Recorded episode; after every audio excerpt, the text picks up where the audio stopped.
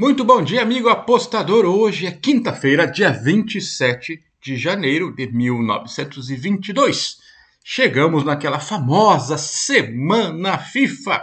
É isso aí, o futebol europeu faz uma pausa.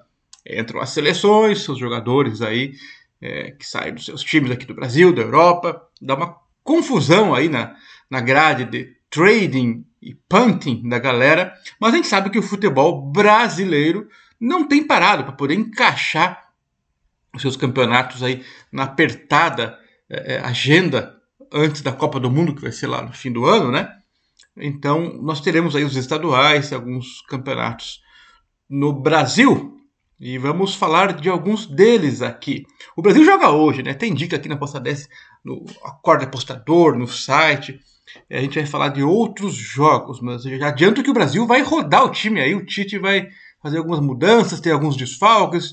O Neymar não joga porque ele parece que está lá na Netflix, né? Ele está lá na Netflix fazendo filme lá, então não vai poder estar tá em campo ao mesmo tempo. É o caos total do Neymar na Netflix. Eu não assisti ainda. Se alguém assistiu e gostou, avisa a gente, manda a sua opinião. Vamos falar do que, do que, do que? Campeonato Paranaense Operário de Ponta Grossa, o Fantasma, contra o Coritiba, o Coxa Branca. É isso aí. É, acho que é a segunda partida dos times aí no campeonato. E é um confronto entre equipes que são favoritas a levantar o caneco do Paranaense. O Operário é um time já estabilizado na Série B do Brasileirão, veio da Série C, está tentando ocupar seu espaço aí como uma força no cenário nacional, com investimento, com patrocinadores, com montando equipes competitivas. Já o Curitiba conseguiu subir para a Série A, fez uma campanha sólida na Série B, é, vai sofrer um pouco na Série A aí, pelo que a gente está imaginando aí de acordo com a formação do elenco. Mas enfim, o estadual é para uh, é, começar a arrumar o time nos dois no caso, né? Série A e Série B. Bom, uh, o Operário manteve quase todo o seu elenco da Série B o que facilita o entrosamento já para essa estreia do Operário, na verdade, no Campeonato Paranaense. O Curitiba uh, reforçou o seu time com bons jogadores, por exemplo, como o meio-campista, o Regis, que estava no, no Guarani já tinha jogado pelo Bahia, pelo Cruzeiro.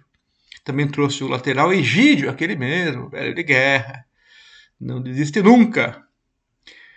O atacante também, o Aleph Manga, que saiu do futebol carioca, foi para o Goiás e agora parou no Coxa.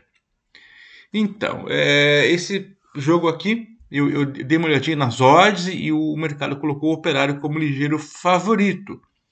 O que causa certo espanto, que geralmente o Curitiba costuma ser ligeiro favorito quando joga contra os times do interior, mesmo seja Londrina, o, o, o Operário, que são times bons para o cenário nacional.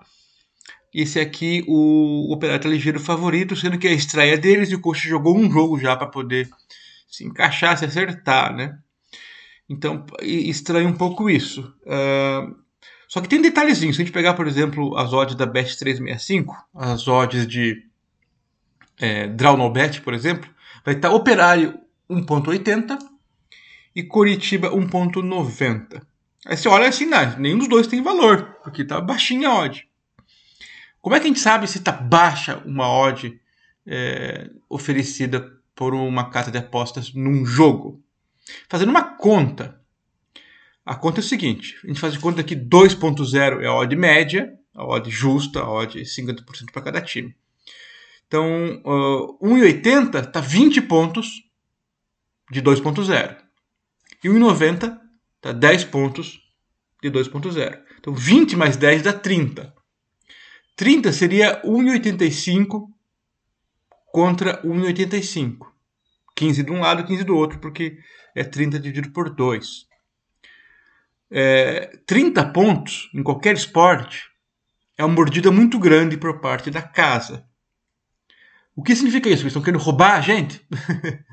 é, alguns sites, se botar sempre essas odds, vão espantar seus clientes. Mas conforme a liga, conforme o jogo, conforme o horário do dia, as casas se sentem menos seguras a oferecer um preço, oferecer uma odd, porque eles não sabem se está bom o preço, se estão dando vantagem para um dos lados, se o mercado vai atacar o ponto fraco dele. Então eles põem uma ordem ruim mesmo para ver se tem movimentação de um lado ou do outro e vai aumentando aos pouquinhos. Por exemplo, um jogo da NBA, perto do horário do começo, uma casa que nem a Pinnacle, ou um jogo de futebol de uma liga grande na Europa, Champions League, Copa do Mundo, as odds podem estar 1,97 por 1,97. 1,95 por 1,95. 1,95 por 1,95 dá 10 pontos só. Ou seja, 5 em cada lado. Seria uma odd muito boa. O mercado trabalhando é, é, com menos de 18 pontos está justo, que é o que o mercado americano faz. É, 1,90 para cada lado. 1,91 na verdade, para cada lado. O que dá 18 pontos. 1,91 para 2 dá 9. 9 em cada lado dá 18. Então 18 pontos é um limite assim para dizer que tá bom, a casa tá me mordendo aí no juice, mas eu consigo me virar aí escolhendo as apostas. O apostador tem a vantagem de escolher as apostas que o book oferece e pode errar no preço, né? É o outro lado.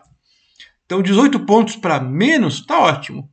Ótimo não, tá melhor, tá, tá aceitável. Agora 30 pontos, que nem um jogo desse aqui, é, é difícil achar valor em qualquer um dos lados.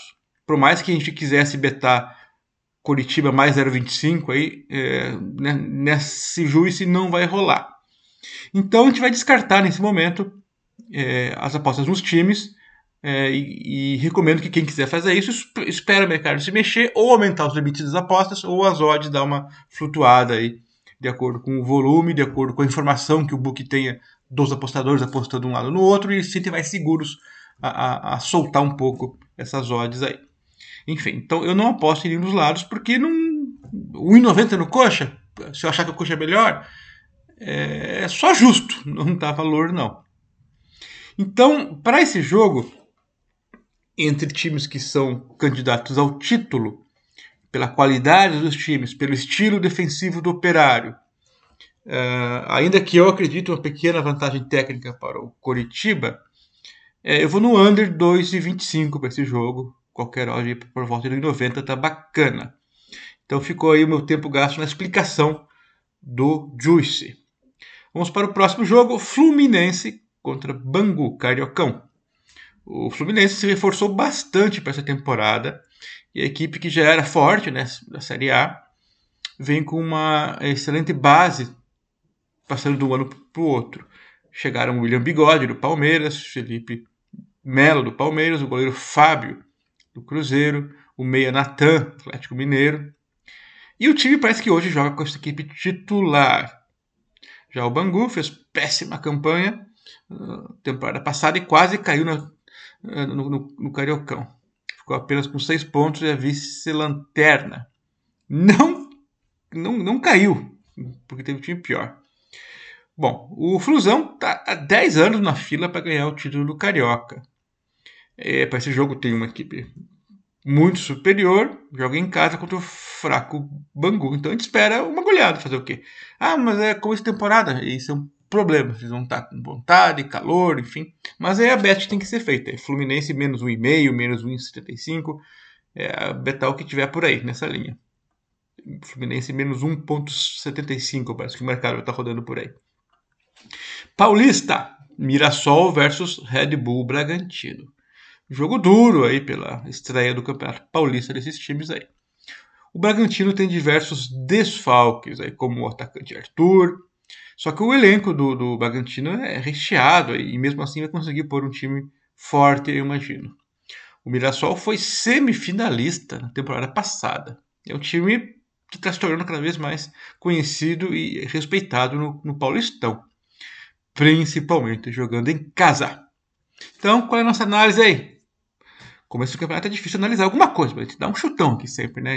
A gente usa pequenas informações que a gente tem, que a gente leu, que a gente conhece dos times, que a gente acompanha, e forma aí uma certa história que justifique um palpite, uma dica, porque adivinhar resultado ninguém adivinha, infelizmente. Então a gente tem que formar aí uma, uma predição do que pode vir a acontecer no futuro, separar aí algumas probabilidades de cada possível cenário que venha a acontecer no futuro e torcer para que aconteça algum deles. É, para esse jogo, vamos torcer que os times soltem um pouco as pernas aí e, e façam gols. Eu consegui é, identificar uma bet aqui no over 2.25 que está pagando bem, tá? 1,90 para cima. Devido, claro, principalmente à qualidade do, do Bragantino e o Mirassol em casa deixa seu golzinho se puder, com certeza. Então, se sair dois gols, já fica com o pé na, na, na porta do, do over aí, né? Então, torcer para que saia um no primeiro tempo, principalmente. Então, over 2,25 é minha dica para esse jogo. Então é isso aí, voltamos amanhã com mais dicas. Valeu, tchau!